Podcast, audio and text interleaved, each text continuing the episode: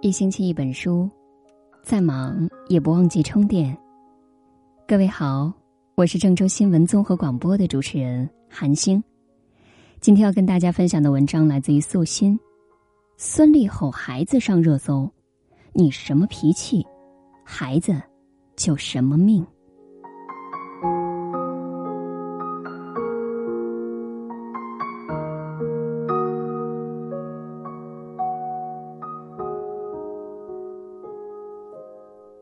近日，孙俪在微博上写道：“当孩子有不满、愤怒、悲伤的情绪发生，他需要的只是你的一个拥抱，不要说教，站在他的角度理解他、支持他、鼓励他。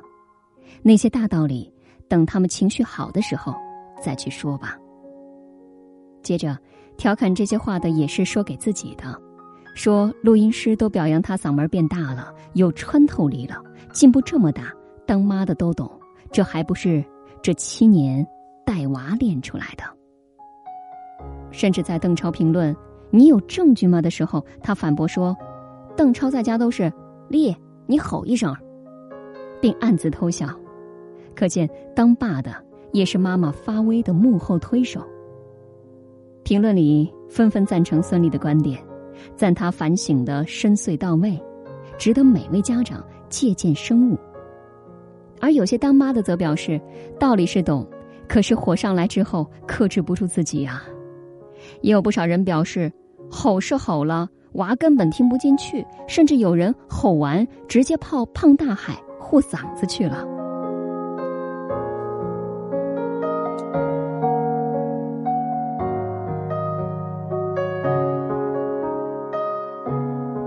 卢梭说过。世上最没用的三种教育方法就是：讲道理、发脾气、刻意感动。尤其是家长发着脾气对孩子讲道理，只要开始质问说教，孩子便意识到你是不理解他的，会从心理上形成抵抗，更加歇斯底里。周末，我带孩子在游乐场玩儿，有个小男孩横躺在滑梯入口处，好像有点闹情绪。他妈妈在外场喊他起来，他没反应。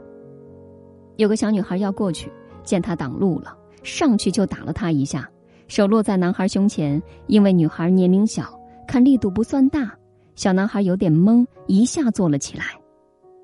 他妈妈见状，立马冲他吼道：“你打他呀！他打你，你不会打回去吗？你是个男子汉，别给我丢人。”原本小男孩没觉得。被他妈一吼，这小脸儿一下涨得通红，转而声嘶力竭的哭了起来。当他哭着走向妈妈的时候，他妈还在数叨着，说：“男孩子性子懦，说了也不听，到哪儿都要受欺负。”女孩被他妈妈拉着过去道歉，男孩妈妈也没理会，仍在批评自己的儿子。旁边的家长有些看不下去了，有人小声说：“抱抱他呀，他本来就委屈。”一般在游乐场所，孩子多，不可避免的会发生一些冲突。如果第一时间能够给受委屈的孩子一个拥抱，他定会将自己的愤怒和悲伤说出来。而那个小男孩不仅身体上受了委屈，心理上也无处倾诉，情绪自然被压抑在心里，只能用止不住的泪来宣泄。美国语言学家艾伯塔·梅瑞宾。提出过一个著名的沟通方式：沟通的总效果等于百分之七的语言加百分之三十八的音调加百分之五十五的面部表情。从这个公式我们可以看出，音调占了很大比重，会影响沟通效果。而更重要的是，非语言信息。通常，非语言的沟通形式主要指面部表情的变化和肢体语言，而拥抱。是孩子得到他人关心和抚慰的最直接的方式。就像孙俪微博里写的，他需要的只是你的一个拥抱。他的配图是孩子紧紧搂着他的肩膀，趴在他的怀里，相信他很快就能平复情绪。当妈妈找准讲道理的时机时，相信他会愿意交流。有时候，我也免不了对女儿发脾气。可能一句你怎么回事儿？”他就会委屈的哭起来。当我意识到自己说话欠妥，赶紧张开双臂向他靠近的时候，他会马上扑到我怀里，给我解释之前的行为。如果是他错了，他很快就会道歉。可育儿路上，大家都是即兴发挥，就像评论里很多粉丝讲的“不吼做不到啊”。是的，你不是一个人在战斗，大部分父母都会有冲孩子嚷嚷的时候。去年成都一百五十对家长参加戒吼群打卡，最终无一人成功。无论他们从事什么职业，也无论家有一宝还是俩宝。有一份机构的调查显示。全国超过百分之八十九的家长在教育孩子的过程当中都会吼叫，但年龄越低、学历较低的家长越爱吼叫孩子。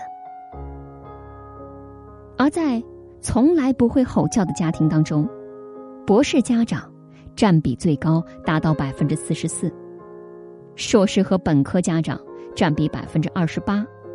可见，吼叫与个人脾气、智慧、阅历。息息相关。吼叫管用吗？对孩子影响如何呢？邻居家有个小男孩，因为成绩差，整天被他爸妈吼。每次看见他，他看人的眼神都怯生生的。有次被家里人骂的时候，他差点离家出走了。在作文里还把他发脾气的爸爸比作怪物。有的孩子听见父母吼叫，会露出恐惧的表情。在艾特所有人节目当中，陶虹分享了一段自己吼孩子的经历。因为女儿在出门前不小心打翻了牛奶，她劈头盖脸的就冲女儿吼。然而，女儿当即吓得哆嗦，不敢说话，满眼恐惧，连哭都忘了。陶虹立马意识到，自己错了。这种恐惧感，影响还不是短期的。演员陈乔恩曾经在一个专访当中讲到。他难忘童年时妈妈冲他发火的眼神，从小到大也没有学会与妈妈沟通，也严重到不太会与周围的人相处，那种恐惧感伴随他长大。